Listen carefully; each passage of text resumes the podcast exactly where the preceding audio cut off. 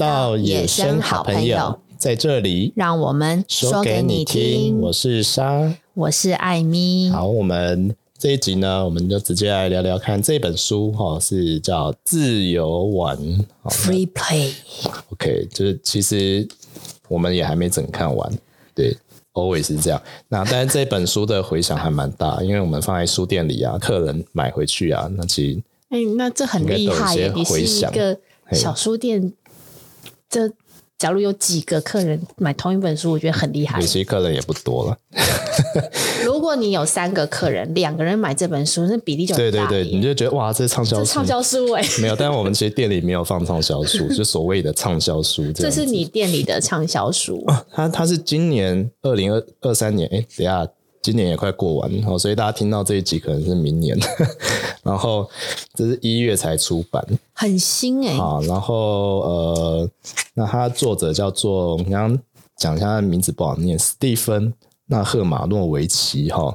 那他是哎，生于一九五零年啊。他说他是什么意识史的博士学位，他本身是一个音乐家啦，然后就是。作家啊，然后用电脑创作啊，那他也是学者这样子。那他主要是在做即兴演奏。他说他开始在做即兴演奏，这样大概一九七零年开始做即兴演奏。我觉得这本书会很喜欢，是因为它的副标《生活与艺术的即兴指南》嗯。嗯，那他本他书本本身是发售在一九九零年代这样子。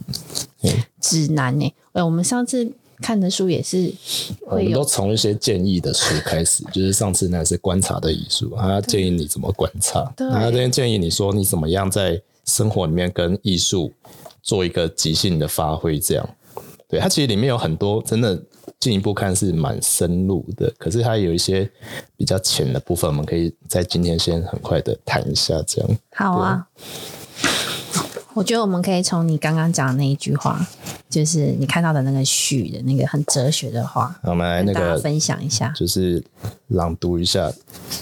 好，他序打开的时候呢，他用了一句话哦，他说：“艺术要出现，我们得消失。”这这这话实在是太哲理了。可是我自己是很可以理解啊，就是说，呃，我们在做很多创作的时候，在当代的话，学院里很常谈到，就是，呃，有一个概念叫作者已死。好，作者意思。哦，对，挺过。就是我们在现代艺术里面啊，他的意思是说，跳脱出，如果我们拿比较传统的艺术作为一个对比来讲的话，可能以前呢，啊，或者说现在在大众来说，我们当我们在看一幅作品的时候，我们会很着急，又是着急。你看，我们人生活的有多少着急这样子？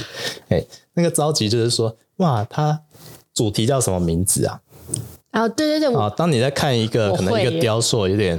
开始有点歪七扭八，但你又觉得有点正则的时候，那你就很着急想要看说，诶，他叫什么？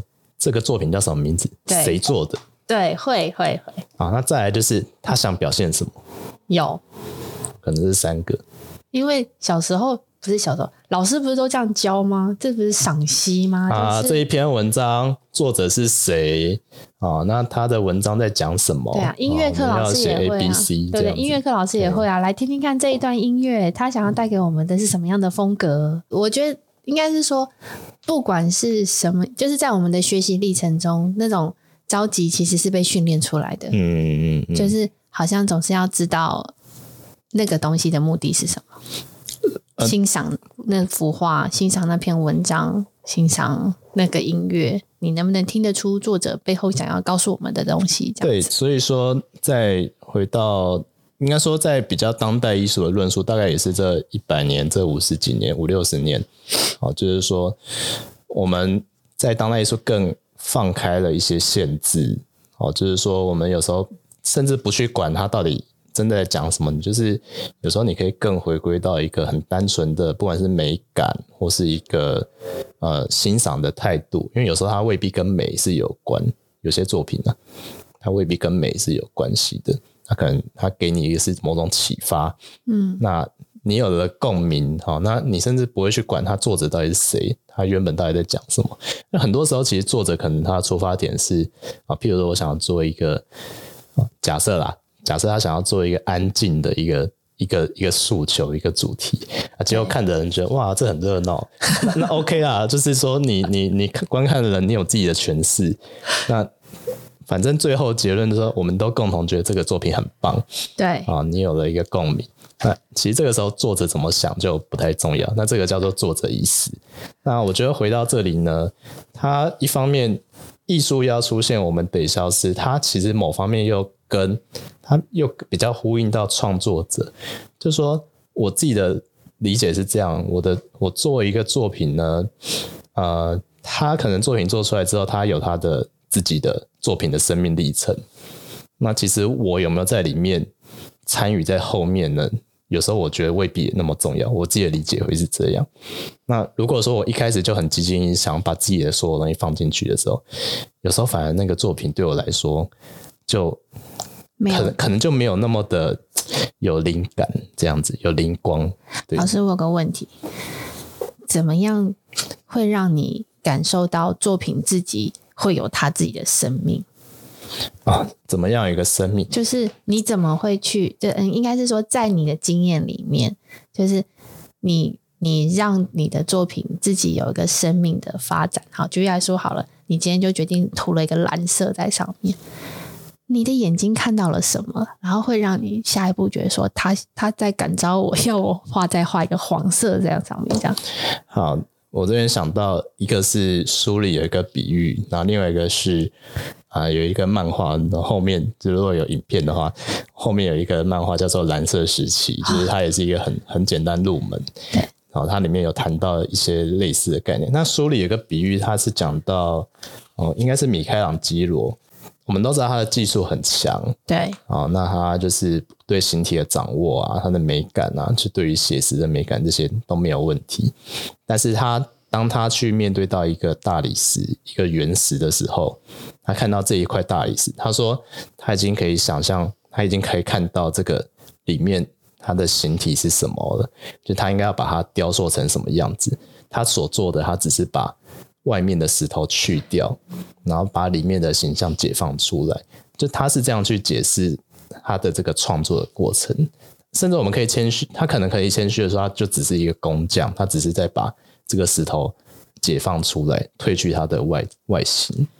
好，那这个有点像是对他让作品比作者还提高，而不是说不是说作者好像在做作品之上。我我大概懂，其实是像，所以这就是我所谓的，就是你怎么看得到？因为我们看不到。就像它上面有写啊，就是巴哈的学生问说：“你怎么能够想到这么多旋律？”巴哈说：“孩子啊，我最大的困难就是每天早上起床时不要踩到这些旋律呀、啊。就”嗯那意思应该是说，我脑子里没有旋律的话，是不是就没有了？对，所以他其实有一些先决条件啊。一个就是像刚刚米开朗基罗的点在于，他其实在他的专业里面，他可能跟石头的这个互动，跟雕塑的这个媒材互动已经非常熟悉，所以他知道说这个石头它的纹路、它的纹理适合刻成什么样的样态。好，他他会有他的想象。他已经内化了。那刚刚讲到巴哈的那一个，就是可能他脑中随时都有旋律，他那个旋律真的有点具象化，就是他是吊在床的旁边。旁边，然后他他今天对他今天要做的是，他不要踩到一些他不想要的旋律。那他哪一些是可能他可能今天他想要的这样子？那我可不可以说，其实这就是一个你很明显知道人的天赋其实是，就是是。是真实存在，我要怎么讲？真的就是说，每个人真的都有他自己的天赋所在。因为就像巴哈可能就看不到米开朗基罗看到的石头里面的那个具象，嗯，那米开朗基罗可能就看不到巴哈看到的那些音符。然后我提我我就想到我自己好了，我我自己会有个天赋，是我可以感觉得到别人的感觉，就是我可以。很自然的看到他现在下一步他在困扰或者是什么之类的，可是这些东西对他们来说，就对我们来说都像就是很自然的就会发生。可是有很多的人可能对这件事情来说是困难的，我就看不到，对，话到底在干嘛？嗯嗯嗯嗯。我觉得这是一个人的天赋，就是在这里。其实就是前面有几集数，艾米有提到说，可能某每个人擅长的部分，然后我们怎么样进一步去跟你擅长互部分，就是进一步互动。对，然后你可能会更得心应手。对，我觉得有点类似这个部分，这样子。所以，对啊，就是所以每一个人的创造可能会发挥的位置就会不一样。嗯嗯嗯。但是你刚刚讲到啊，就是。像我自己在做绘画教学，当然我可能都会相信说，就是每个人应该都可以拿起画得出来，是不是？对，但是有时候还是有那个极限，就会发现说，就是有些人可能他真的这个部分没有那么擅长，对对，但但他他愿意愿意继续学，应该是就都是有有喜好的这样子，对对，但还是可以感觉出来，有些人就是他是比较。比较容易可以进入进入这一个比较深水区哈，比较专业的部分。对，那有一些人对他来说，可能就是真的是比较困难一点，就戏水就好了，不用去当那个游泳选手这样。呃，但是我不知道这里有没有离题，但我自己回到刚才讲到，就是说，呃，因为我自己本身是比较绘画教学的专，就是这部分的专业嘛，那我会觉得就是说。有些人他未虽然未必他适合，就是假设他很擅长会画图，他可能没有那么擅长。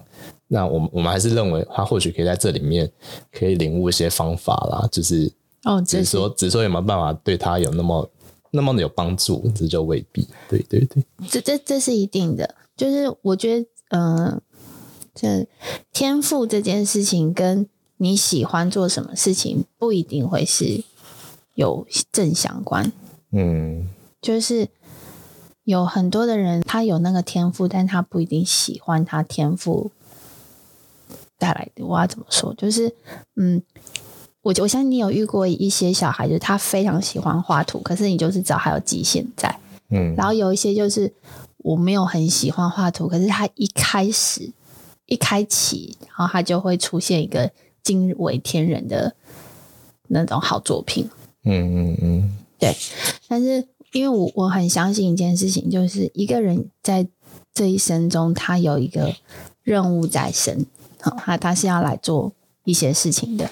那他要怎么样完成他的这个呃目标，其实跟他的天赋是有极大的关系。他如果可以呃发挥他的天赋，其实他就会过得比较顺遂。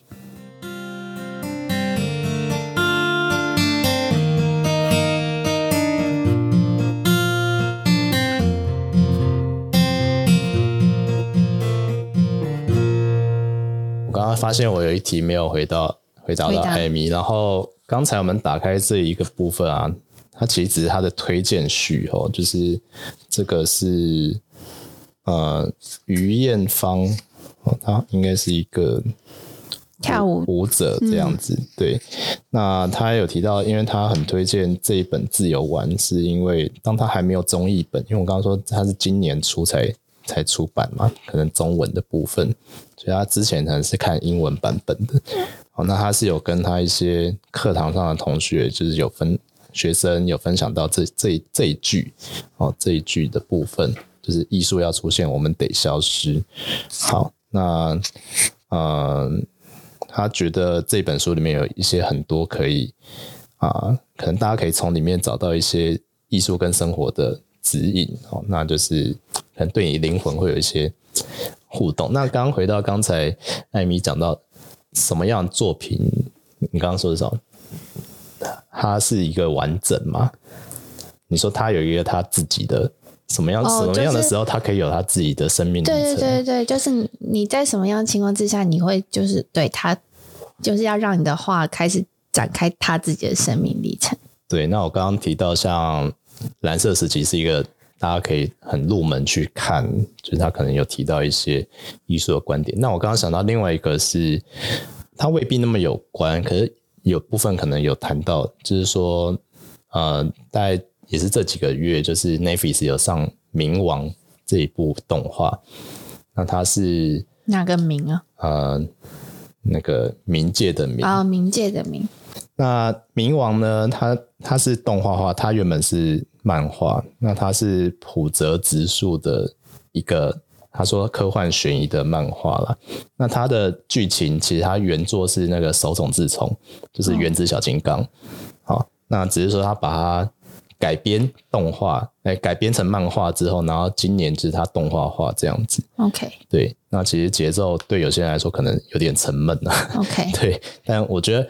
为什么要提呢？因为它里面所谓原子小金刚这一个角色，对，他在经历了一个啊、呃、算是意外之后，他其实死而复活了。那当然，有些人可能会有一些一些象征意涵之类我我觉得这不提。那他死而复活之后，他是说，因为他这个作为一个很高科技的机器人，他要重新找到他的意识，他的灵魂。对，那他的灵魂是透过他的 AI 模拟出来。那他的他里面讲到他的困难在于说。他要怎么样？他有一个灵魂，他他是把全世界的可能几亿个人格放入这一个机器人里面，然后让机器人自己去摸索，去找到一个找出一个最适合他的人格出来。但他说，在光是这个过程里面，他就陷入一个回圈，就是他可能不知道自己要什么。对。那在这里面，他的创造者天马博士他就提出了，他让这个性格呢有一个扭曲，就是有一个倾向之后，他就更容易可以导出一个他想要一个什么样的一个性格，但这个可能是危险的。对啊，因为他可能会去，就可能会走歪或者是什么。对对对，他他对他就说要给他一个，我有点忘记他给他一个什么性格。对，那就是说，对他可能会走歪，但总之之后他。的确有死而复生了啦，有回来，那这个当然是一个我们希望的一个方向。对，那、啊、不然故事有点难走下去。下去但我要讲的是说，这有点像是在这里面，就是你打造一个很完美的一个机器人的时候，那我们想象说要让它很像趋近于真人啊，甚至它有一个呃很纯粹的心灵。是，那这个东西它是有办法由。人创造出来吗？还是说有时候他是他自己发展出来？对，透过一个他，你你你给他了他该有的，那他有没有办法自己发发发展出来？我觉得有点像这样。所以第一个第一个条件可能是我们先把作品完整，就你要把它完整度尽量提升，但是你可能最后要加一点那个装饰品嘛？也不是，就是刚刚讲的那个比较。灵魂的概念就是怎么样让它具备有一个，除了看起来很完整，怎么样让它有一个，就是某种抽象的一个灵性的那种感觉。所以就是先把一个完整的 perfect 的，的原子小金刚先盖做好，然后呢，做好之后，它好像就会透露出你现在要加一点什么东西。的画作也是，就是你整个作品好像结束了。可是事实上还没有结束，它会他会指引你吗？我我觉得是这样啊，就是说它分两个层次，一个是呃，就像我们要讲要画一个写实出来，写实的画面，其实在这个当代来说，画写实来说，其实应该不算太难。尤其你有很多工具可以辅助，比如我如果用投影机投影出来啊，然后在画面上，就是、你去描出来就好。嗯，呃，可能简单讲是这样，但你想想看，你只要透过这样的过程，你重复个好几遍，你重复练习啊，一百一百遍好了，对，一定可以画出一个很像很像的。对，就是我们透过方法的思考，就是这个这个想象应该是做得到。对，可是我们要在这个画里面放入一个。情感创作者让放进去一个，就是说让这个画有别于其他，也是透过这样子投影机的方式画出来。那个东西它可能不是说最后再加进去啊、呃，或者说怎么样有什么样的，我觉得一定有方法。但就是所谓创作的灵感、创作的灵光，其实它可能就在日常里面啊、就算你的方法是透过投影机投影出来画出来，可是你怎么去选择那个主题？你怎么选择那一个画面？它的构图怎么做？然后你用什么样的情感、什么样的过程去处理它？我觉得这个都在在让它具备了这一个，我觉得那个所谓比较灵光的这个部分，这样子。所以有时候我们还是可以看得出来，有些人的作品，他虽然画的很像，对，就觉得他好像少了个什么。那有一些人他也是画的很像，可是他又很感感动到你。我我对我来说会是有这个差别了，对。对，但是还是回到前面，可能作者意思啊，有些人 其实最后就是一个分众，有些人就是可能很喜欢某一些很写实、很写实，对，几乎要，我们叫做超写实。其实这个东西在在二三十年前、三四十年前就已经很多人做，因为当你相机的技术很很成功的时候，那有一些大篇幅的那个底片，对，那你可以洗出很大篇幅的相片的时候，你要去跟着相片画的一模一样，画到连毛细孔都。都可以展现出来整面墙的人脸这样子，已经有很多人做过，对啊，对对对对，蛮就是应该是说，我觉得就是隔行如隔山，就是我可以感受到你要说的，但是我很深刻的可以理解，就是我看不到，就是对，就是我觉得这就是一个很。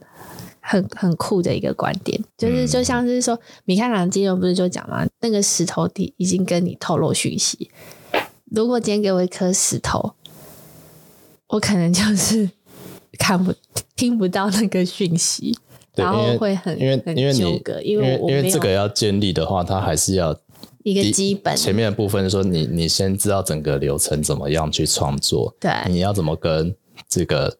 这个素材互动这样子，对，所以就建立一个经验。对啊，所以其实我就就可以跳一下嘛，这个就跟讲这个很像啊，就是从事创作最令人气馁的事情，就是、嗯、就是刚刚讲的，就是我们的感受力跟表达能力之间的落差。嗯，这就是我我我有试着想要让这个石头产生一个什么东西，可是我好像就是没有这个技术，或者是我没有办法跟它产生互动，或者是。我的练习不够，所以我看不到那个灵光。我觉得就是不管是做生在生活里面也是。为什么？你知道妈妈最厉害的事情是什么吗？去市场就可以很多灵感。今天要做什么菜？啊、那个那个也是一个，对对对，对，对不对？其实就是这就是一个，我去市场，我可能什么都看不到，然后就是会在那边不知道买什么，可是妈妈就会说。哎，这个可以做那，这个配那个可以做出一道什么菜？这也是一样。那个配这个可以做出一个什么菜？那这其实也是他长期练习的。我以前也不行，可是为了要做菜，我也开始就训练到说，今天看到大白菜就觉得，哎，大白菜好漂亮哦。那我们回家来试着做泡菜吧。嗯，有点像这样。对，那个也是一个，当你看到一个一些材料啊，那你就有一些。回到这个主题，他说你有一些即兴的想法，想法，你有一些创作的灵感的时候，对对对对。那其实很很第一个，第一个你要先对你的这个材料有所认识，认识，对啊。然后这个过程，你知道要怎么料理，对，你就更知道有很多选择可以去做。对，那你的你的即兴创作好像就可以很快的就会发生。所以反而在即兴之前有很多的基本功。可能要先做起来，这样子。我觉得是，它并不是一个，就是信手拈，就是并不是就是从零就会发生的即兴。我自己是这样觉得啦。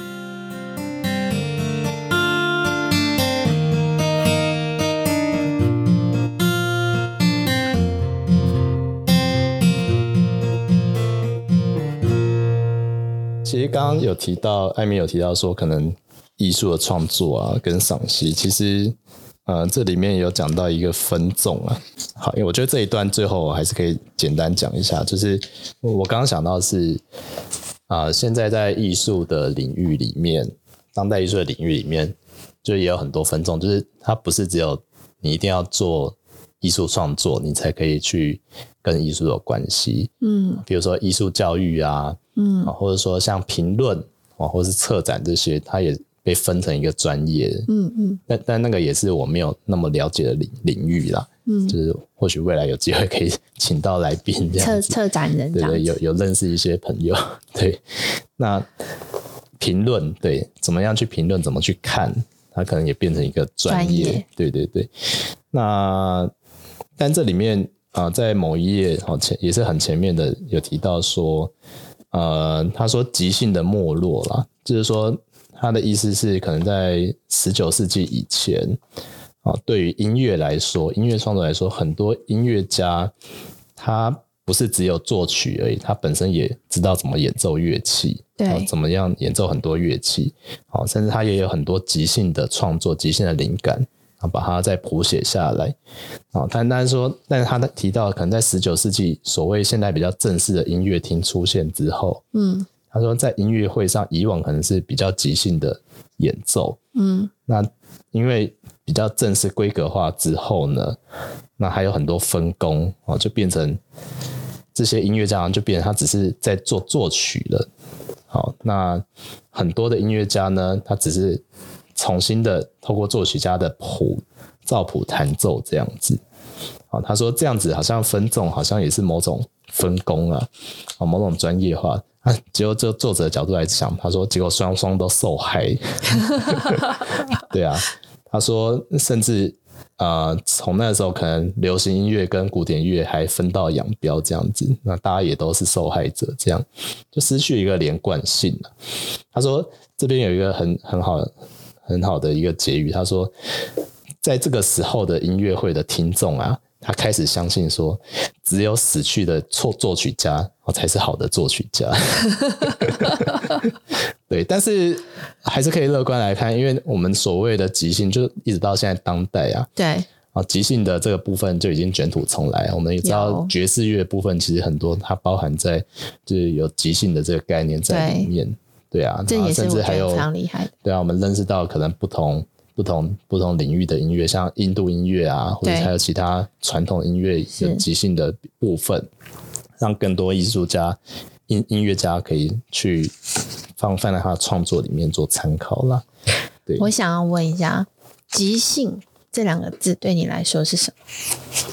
这个我们要放在第二段了。好，好难啊！对啊，因为我觉得蛮我蛮好奇，就是因为这这就对我来说，就是如果我们可以知道即兴之于自己到底什么意思的话，好，我觉得就很容易执行这个东西。好，那我们第二段休息一下，来讨论一下。